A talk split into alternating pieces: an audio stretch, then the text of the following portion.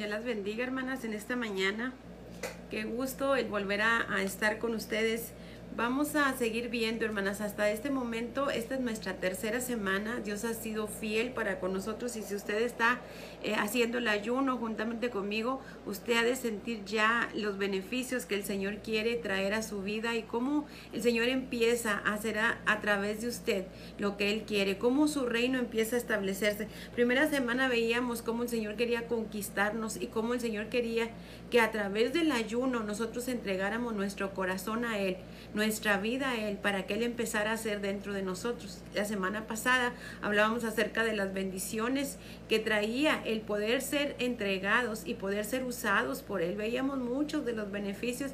Si usted le queda alguna duda, hermana, siempre puede ir a regresar a los temas porque los tiene usted a la disposición. Esa es la ventaja de tener eh, grabado. están a la disposición para que usted pueda retomarlos, y usted pueda recordarlos, y usted pueda compartirlos. Y esta semana, hermana, tenemos una, una, un tema especial también, donde habla acerca de los peligros y las amenazas eh, de las que Dios libró a Daniel y las que él permitió que fueran tomadas de parte de él para que el Señor pudiera trabajar también en su vida. No solamente Dios nos quiere hacer saber su voluntad, no solamente Dios quiere poner en nosotros su Espíritu Santo, sino que quiere poner en derredor de nosotros, hermana, un escudo. Recuerde que Él es escudo en derredor de nosotros, Él es la roca firme donde usted y yo estamos paradas, Él es la torre fuerte, Él es el paladín de guerra, Él es el que viene a proteger nuestra vida. Ahora, usted no debe de sentir ningún tipo de amenaza. Claro que el enemigo a la hora de ver que nosotros estamos disponiendo nuestra vida al Señor, va a querer venir a traer amenaza a su vida, va a querer venir a amedrentarla. No tenga miedo, ese es el trabajo del diablo. Pero el Señor está con nosotros como poderoso gigante, sacándonos adelante y haciendo en nuestra vida lo que Él quiere hacer. ¿Va a venir eh, algún tipo de amenaza? Sí, hermana, pero es solamente para que usted tenga temor, pero usted agárrese de la palabra, agárrese de las promesas, agárrese de lo que el Señor le está permitiendo a usted entender durante estas semanas y usted va a ver cómo el Señor va a sacarla adelante. Usted quede callada, quede quieta y deje que el Señor pelee por usted. Mire, hermana, parte de las primeras cosas de las que el Señor libró a Daniel o de las que Daniel dispuso para que el Señor lo librara era de la contaminación. No pudo el Señor librarlo de aquel, de aquel secuestro o de aquella eh, conquista que tuvo Babilonia en contra de Judá, porque ya era menester de parte de Dios. Dios lo había permitido, porque todas las cosas, hermana, ayudan para bien a los que amamos a Dios. Y era parte del plan de Dios de que el pueblo de Judá viniera a estar bajo el yugo de Babilonia, para que pudieran entender no toda la gente había sido pecadora, no toda la gente había sido rebelde, pero es ahí donde, donde la Biblia habla acerca de que el sol va a salir sobre injustos e injustos, pero es por su misericordia que a Daniel le tocó estar en una postura o en un lugar muy diferente al resto de las personas que fueron conquistadas o fueron traídas a Babilonia, porque el Señor guarda al remanente, porque el Señor guarda a los fieles. Lo primero que Daniel eh, decide es, yo no me voy a contaminar.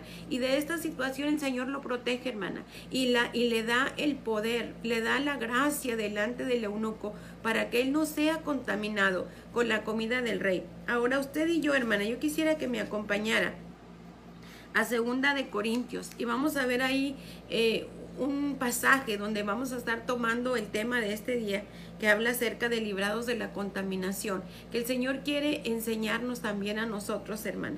Usted probablemente sabe muchos de estos temas, pero recuerde que el Espíritu Santo va a venir a recordárnoslos cuando nosotros lo necesitamos. Y por eso el Señor trae a memoria en esta mañana este tema que está en 2 Corintios capítulo 6 y vamos a estar leyendo diferentes versículos del 14 en adelante. Lo primero que dice el, el apóstol Pablo a la iglesia de los Corintios es no os unáis en yugo desigual no puedes unir tu vida en yugo desigual porque qué comunión, dice, tienen los incrédulos con los cristianos. No, nosotros no podemos, hermana, permitir que el yugo del enemigo o el yugo de los que no creen en Cristo venga a establecerse sobre nosotros. Recuerda usted que parte de los primeros temas que tocamos en este estudio, hablábamos acerca de que Jesús quería poner el yugo de Él sobre nosotros, porque su yugo era fácil y que su, su carga era ligera y que además la, el beneficio de poder llevar el yugo de Dios era que iba a venir paz a nuestra vida, que iba a venir seguridad a nuestra vida.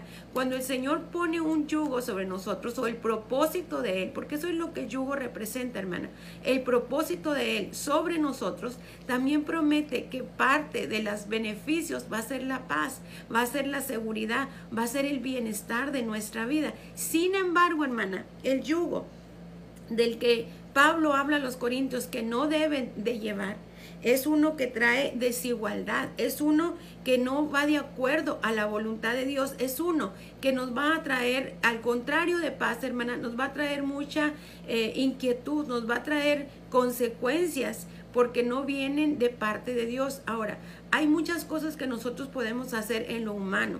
Usted sabe que existe lo que se llama vocación, lo que se llama eh, carga o algún tipo de, de sueño o ideal incluso para con las cosas humanas, pero se conjuntan, hermana, de alguna manera con los propósitos de Dios, pero no son el fin que Dios quiere para nosotros, porque a veces nos enfocamos tanto en, en aquel, aquella vocación o aquella carga o aquel pensamiento humanista que se nos olvida que viene lo espiritual más grande o primero o se debe de anteponer ante nuestras cargas humanas. Mire, si el Señor le dio a usted una habilidad, si el Señor le dio a usted una vocación, si el Señor le dio a usted una carga, un sueño, un deseo, un ideal, es porque el Señor quiere cumplir en usted algo espiritual a través de eso. Mire que si usted tiene el deseo de ayudar, el Señor habla acerca de que tenemos que ser misericordiosos, de que tenemos que mostrar la verdadera religión a través de mostrar el amor de Dios en la humanidad. Si usted tiene el deseo de ir a compartir más que nadie, el Señor Jesús le invita a hacer eso, hermana, de poder despojarnos de aquello que nosotros tenemos de más y dárselo también al necesitado y que no podemos esconder nuestro corazón de esa necesidad. Si usted tiene eh, cualquier tipo de deseo, el Señor lo ha pensado primeramente para usted. Nada más que nosotros muchas veces pensamos que se opone a la voluntad de Dios. Hermana, vuelva a reorganizar sus prioridades y recuerde que el Señor siempre va a querer el bienestar, no solamente de su vida, sino de aquellos a quienes usted también desea hacerles bien el yugo de, el incrédulo va en desacuerdo con el yugo que Dios quiere imponer en nuestra vida. El Señor nos pide y nos invita que lo llevemos. Pero mire qué dice el Salmo 1, hermana. Dice, bienaventurado el varón que no anduvo un consejo de malo, porque esto de esto se trata el yugo del incrédulo, un consejo que no va a ir de acuerdo a la voluntad de Dios. No todos los consejos de los incrédulos son malos, pero cuando el Señor habla acerca o cuando Pablo habla acerca de que no nos unamos en yugo desigual, está hablando acerca de los acuerdos que se interponen en el propósito de Dios o en la voluntad de Dios. Y dice el salmista, bienaventurado el que no anduvo en esos consejos, bienaventurado el que no caminó con los pecadores, que no participó en el pecado de ellos. Y bienaventurado el que no se sentó a hacer lo que ellos estaban haciendo. Dice, el que no se sentó en silla de escarnecedores. Bienaventurado el que en la ley de Jehová está su justicia. Hermana, de esto se trata el yugo del incrédulo. No vaya usted a pensar que el Señor le está diciendo que usted no puede tener comunión o trato con el incrédulo, porque el Señor no está hablando de eso, está hablando más bien de las cosas que pueda influenciar el incrédulo en su vida, que van en contra de los propósitos de Dios. Porque cuando se habla de un yugo, se habla de, de una ligadura o de una atadura. Y el Señor quiere que la llevemos, que llevemos ese compromiso junto con Él. Y, está hablando acerca de que Él ya nos dio toda la capacidad y la habilidad y nos dio los medios para que lo podamos hacer. Por eso es fácil y es ligero y Él lo va a llevar con nosotros. Pero lo que no quiere es que tengamos servidumbre o ligadura con el pecador o con el pecado. Dice, pero sí, dice el Salmo 1, que la ley de Jehová esté delante de ti y que ella sea tu delicia y que en su ley medites tú de día y de noche. Ese es el propósito de Dios para poder nosotros llevar a cabo. Por eso habla acerca de su yugo y por eso eh, cuando Daniel había propuesto el no contaminarse, era parte de lo que él quería dejar, hermana.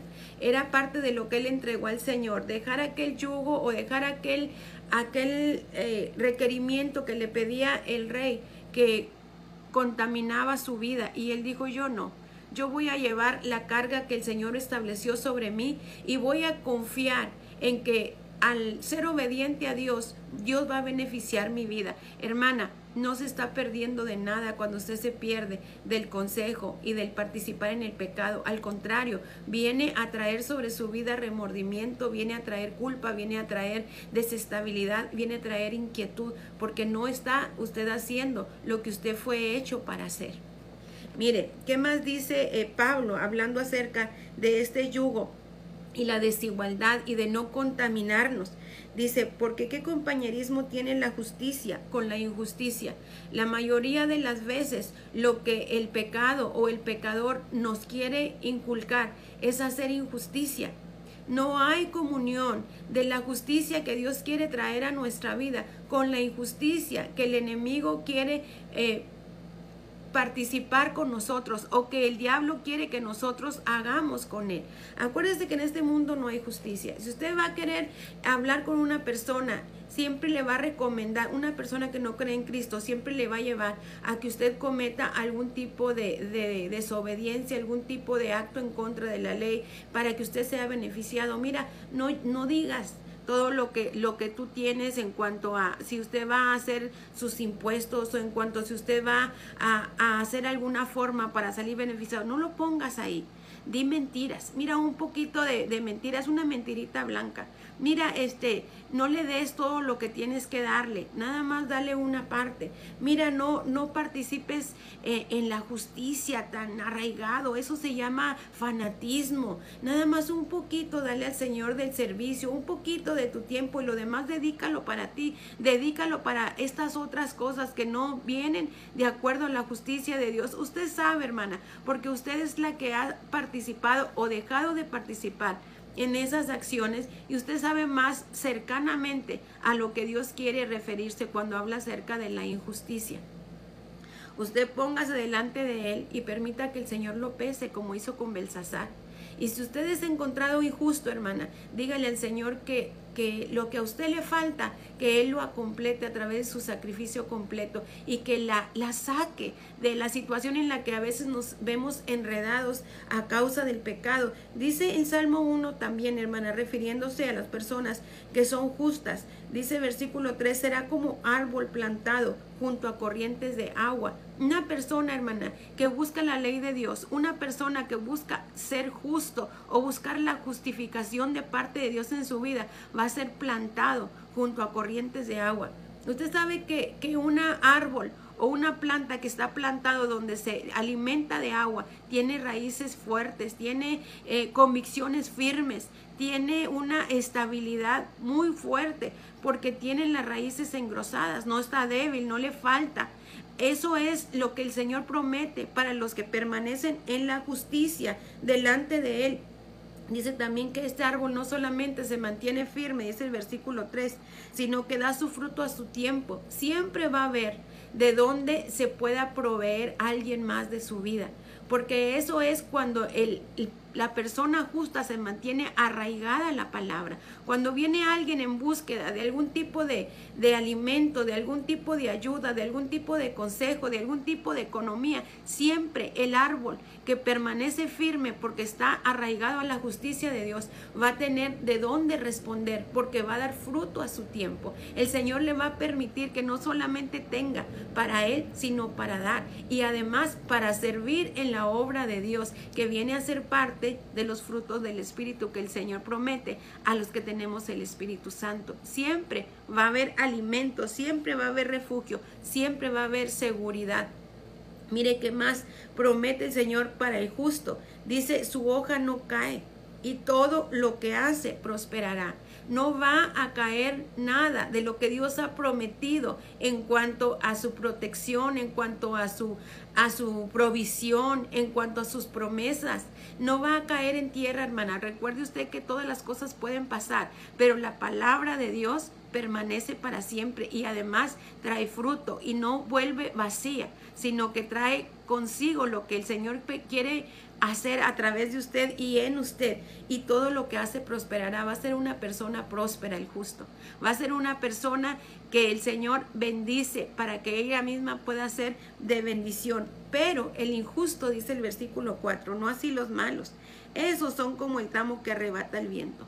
Esos son personas que no tienen estabilidad, que no tienen fruto y que no tienen eh, seguridad en el Señor, no tienen promesas.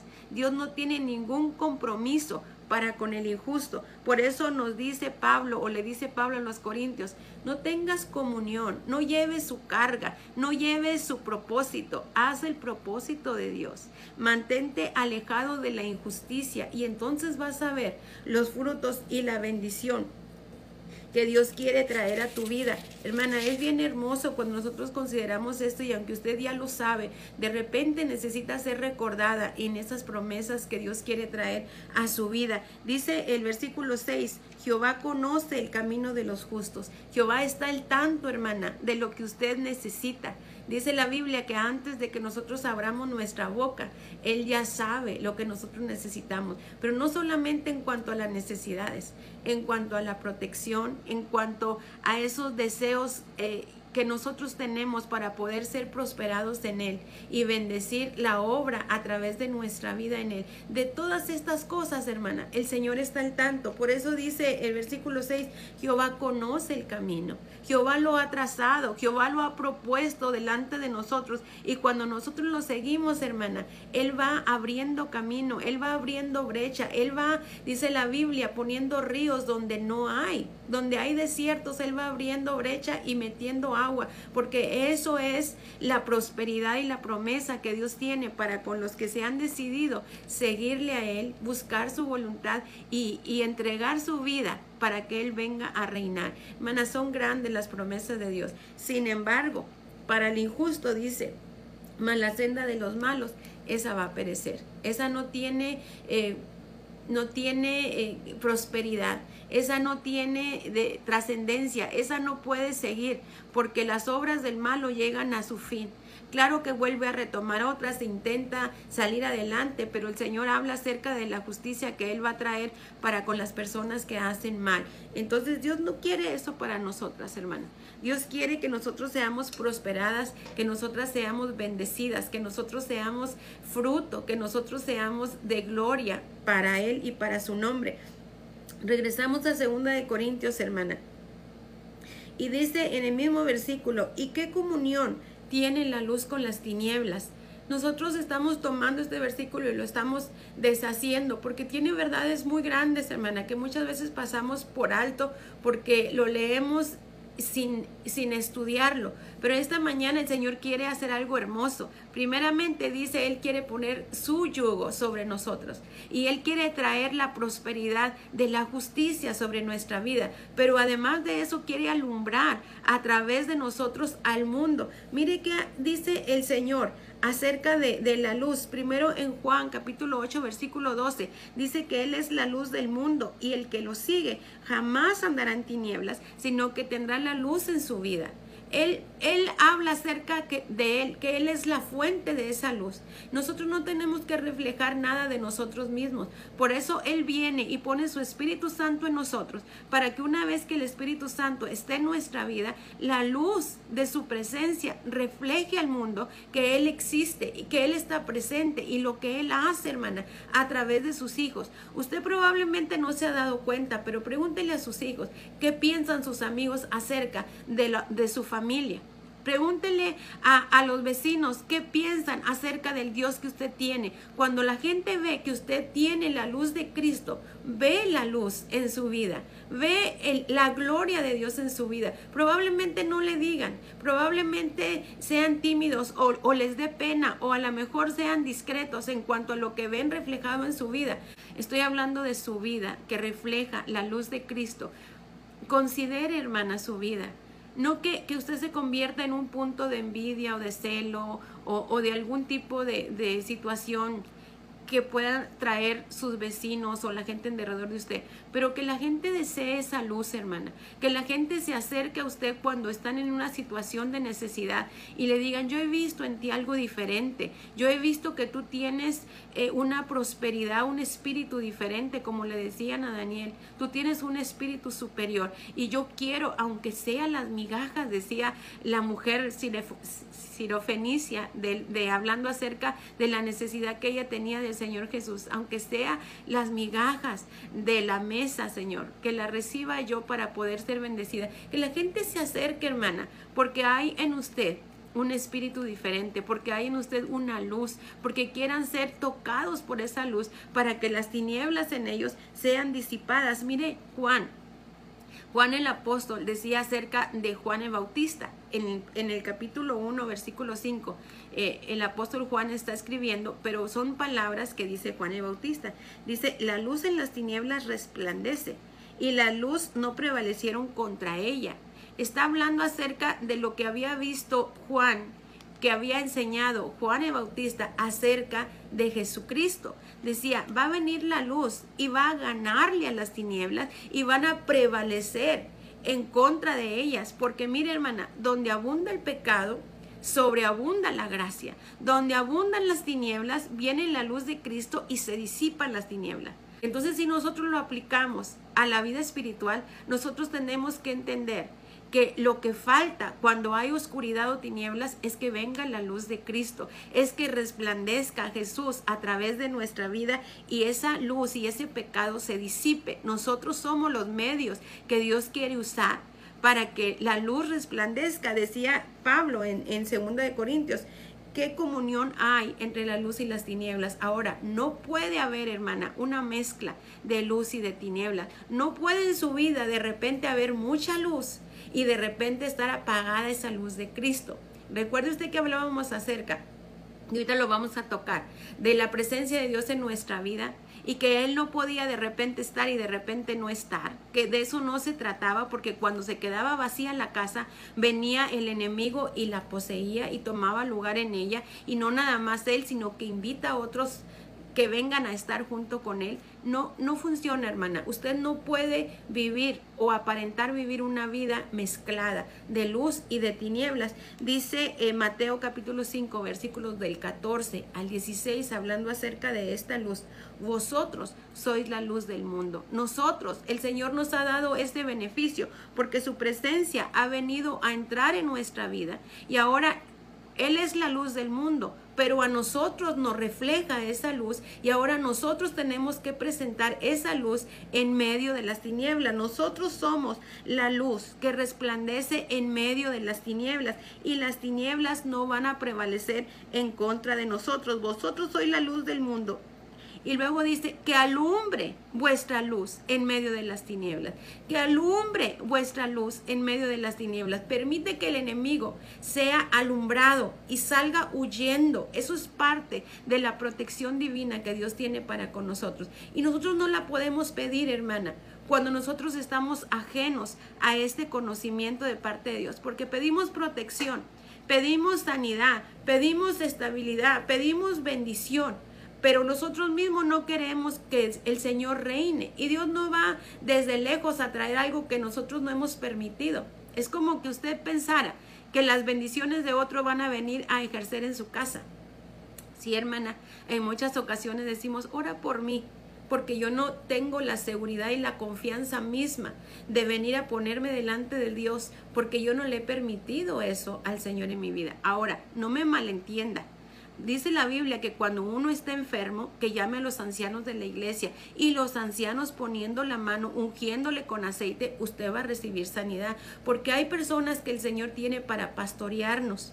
Hay personas que el Señor tiene para que nosotros podamos eh, ir y orar por los enfermos, ir y, y ministrar las necesidades. Es cierto, también existen los dones de sanidad, hermana, que ejercen en diferentes personas que el Señor les ha permitido tener esa autoridad. No me malentienda. pero usted misma puede también orar y el Señor puede hacer a través de usted. No se menosprecie. Cuando usted le da lugar al Señor, el Señor va a ejercer a través de usted. Pero cuando usted no le está dando lugar al Señor, entonces está pidiendo que venga el reino que tiene alguien más del Señor y entonces imponga sobre usted misericordia y entonces le dé como algo de lo que ellos tienen. Y hay gente que dice, tú ora por mí porque tú estás más cercano a Dios que yo. Pues sí, porque no le hemos permitido al Señor habitar en nuestro corazón para que Él tenga esa cercanía a nosotras, hermanas. Nosotros somos la luz que Dios quiere que alumbre al mundo. Y luego dice, para que vean el mundo vuestras obras y glorifiquen a vuestro Padre que está en el cielo, para que el mundo pueda ver a Dios a través de nosotros, no para que nosotros seamos vistas, sino para que la gente pueda ver a Dios a través de nosotros. Y luego enseguida dice, ¿qué comunión? En versículo 15, ¿qué concordia Cristo con Belial?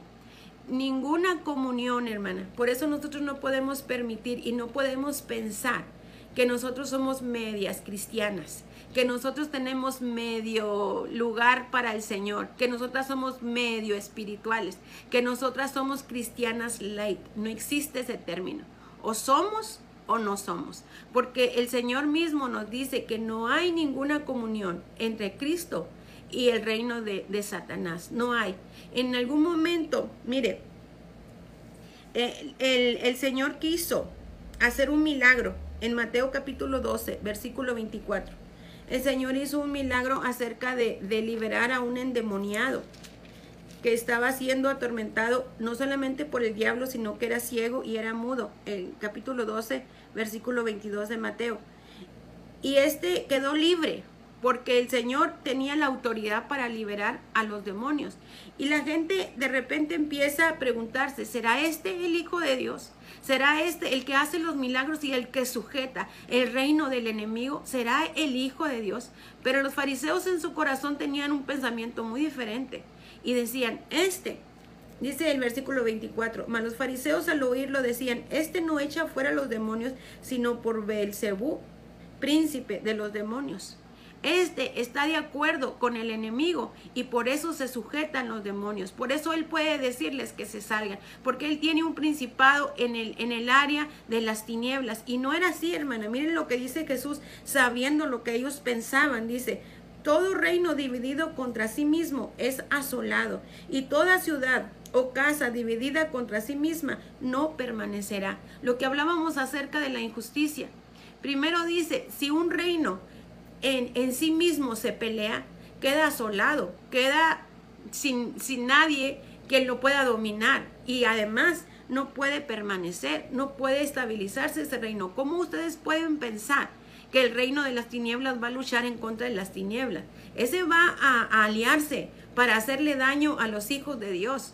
Pero un hijo de Dios no va a hacer las obras del enemigo. Por eso cuando Pablo le dice o le explica a los corintios, no puede ser así.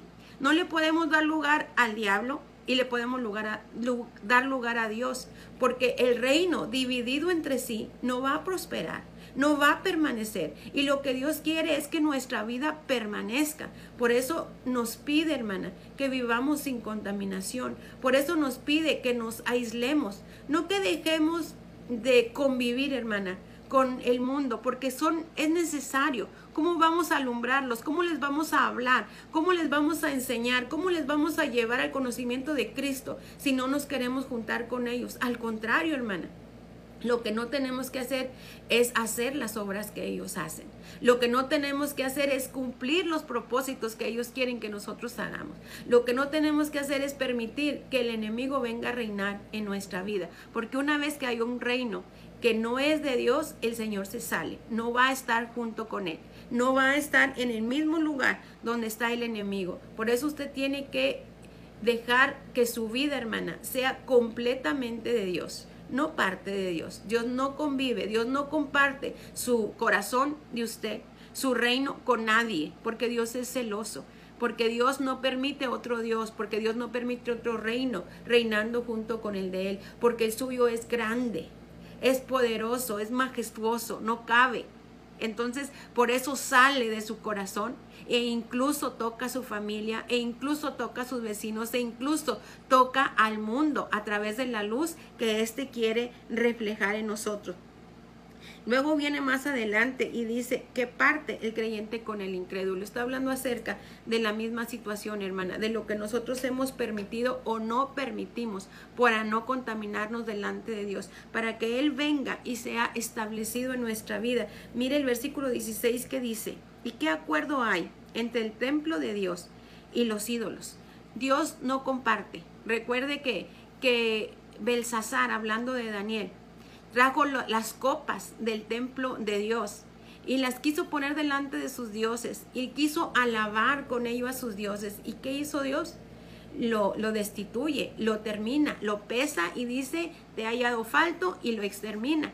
¿Por qué? Porque Dios no comparte, hermana. No es como que, ay, es que un poquito de mi ministerio para el mundo, un poquito de mis dones para el mundo, un poquito de mis beneficios. No, hermana. Dios no comparte con nadie. Por eso dice que acuerdo hay entre el templo de Dios y el templo de los, de los ídolos. Dios no comparte su reino con nadie y no quiere que usted sea compartida, hermana. Y nosotros tenemos que entender eso, hermana. No hemos, no hemos venido a tomar la seriedad que el Señor quiere imponer en nuestra vida, porque nosotros, así como hacemos bien, hacemos otra cosa, como decía la chimoltrufia. Así como digo una cosa, digo otra. No, hermana, no. Usted no puede permitir que el enemigo venga a traer sus pensamientos, a pesar de que se oigan divertidos, hermana. A pesar de que, de que se vean inocentes, porque así las quiere transmitir el enemigo a nosotros. Ay, no pasa nada. Pero la Biblia dice que un poquito de levadura leuda toda la masa, porque hemos permitido un poquito de contaminación en nuestra vida. El Señor no quiere existir ahí. Por eso de repente no sentimos la presencia de Dios. Por eso de repente no hay respaldo de parte de Dios en nuestra vida. Porque nosotros hemos contaminado con un poquito de levadura toda la masa. Oía yo un ejemplo una vez acerca de un vaso limpio de agua purificada que donde, donde alguien le ponía una gotita de, de contaminación. Usted imagínese de qué. Y luego le pedían a una persona cuando lo estaba viendo cómo se estaba contaminando, que tomaran de eso. Y decía la persona, yo no quiero, no quiero. ¿Por qué?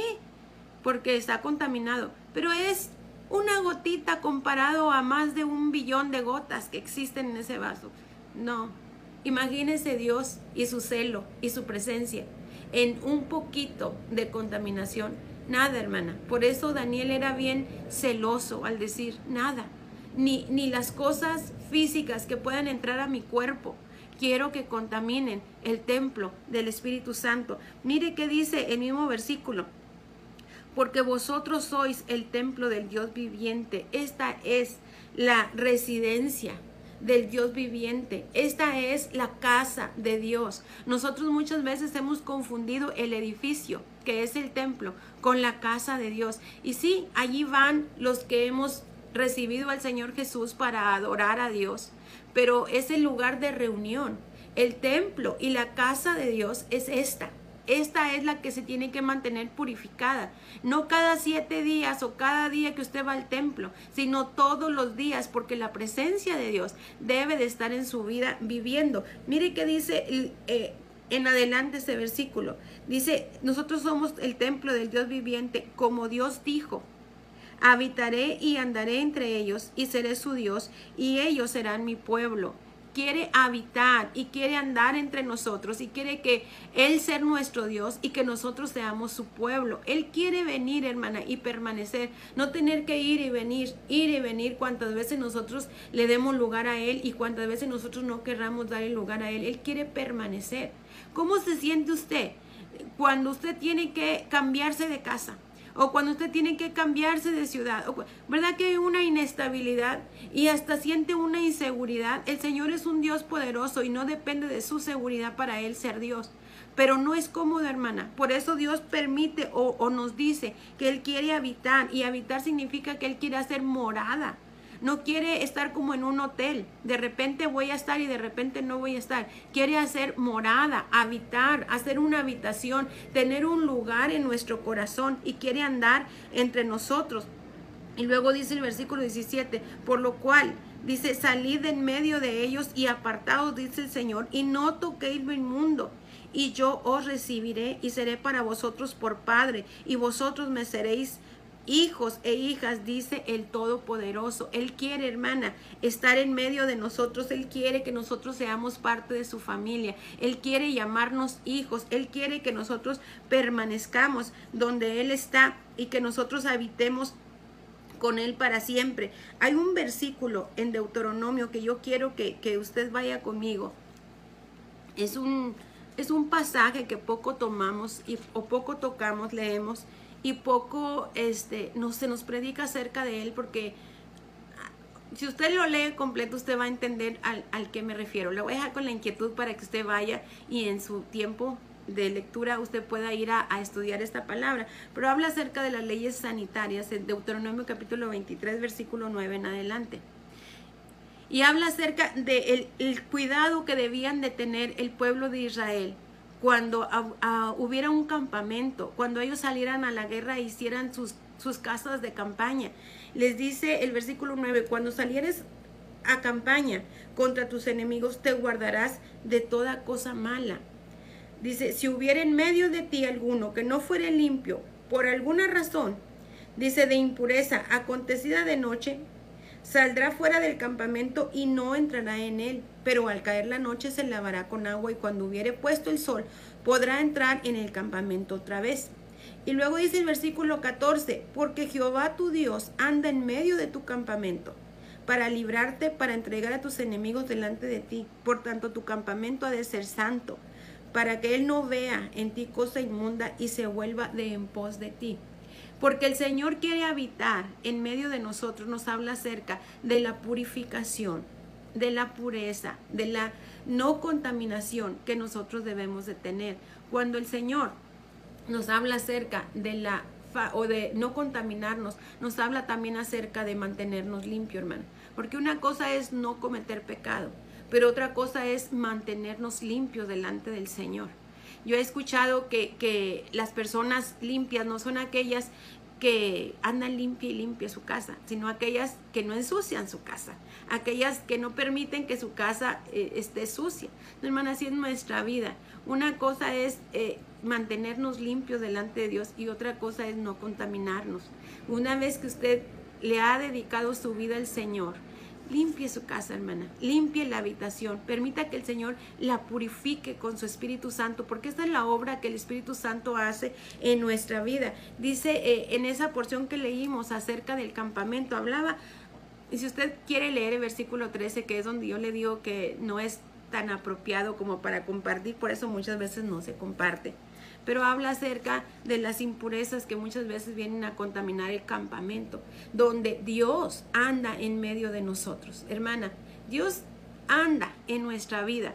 No piense usted, y ya le he repetido en estas transmisiones muchas veces, que el Señor lo único que quiere es su corazón. Eso son mentiras del diablo. El Señor también quiere su cuerpo, porque ahí es donde Él habita. Y Él no va a trabajar o Él no va a administrar o Él no va a alumbrar de, detrás o de en medio de un cuerpo que está contaminado.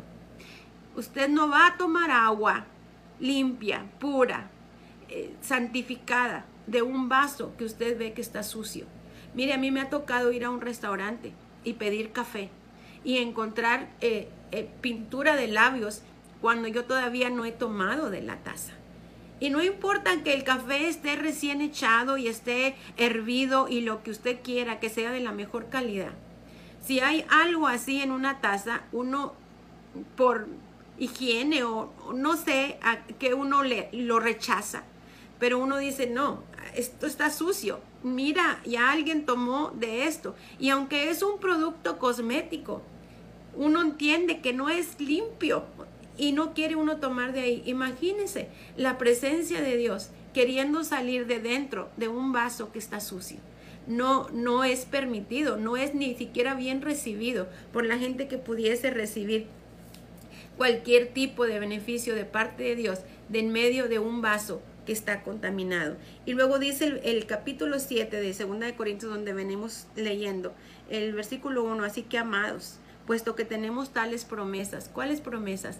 La presencia del Espíritu Santo, la habitación del Dios Altísimo dentro de nosotros, los frutos, la permanencia, la pertenencia, la obra, la luz, todas las cosas que estuvimos viendo, la falta de, contaminación, el propósito de Dios en nuestra vida, por cuanto tenemos estas promesas, hermana. Dice, limpiémonos de toda contaminación de carne y de espíritu. Limpiémonos. Y aquella que dudaba que el Señor le interesa su carne, aquí lo dice Pablo. Límpiese en su carne y límpiese en su espíritu. Porque el Señor quiere usar su vida y la quiere usar completa. Quiere todo de usted. Quiere que usted se limpie de contaminación. Por eso Daniel propuso en su corazón que lo que iba a entrar a su cuerpo no iba a contaminar la presencia de Dios en su vida, porque el Señor ya había dicho que no era conveniente, que a él no le agradaba. Por eso lo estipuló en los mandamientos a través de la ley de Moisés. Y a nosotros nos está diciendo Pablo, ¿qué es lo que contamina, hermana? El propósito, el pensamiento, la mentira, eh, la falta de integridad el enemigo en nuestra vida, la comunión con el pecado, el hacer injusticia, todas esas cosas contaminan y dice, limpiémonos de toda contaminación de la carne. ¿Para qué? Para que el Espíritu Santo pueda vivir en nuestra vida. Dice, perfeccionando la santidad en el temor de Dios. Perfeccionémonos, hermana. Probablemente nunca vamos a ser perfectos, pero somos perfeccionables. Somos personas que pueden intentar cumplir la voluntad de Dios y el propósito de Dios. Por eso estamos, hermana, delante de Dios en esta propuesta que tenemos, Señor.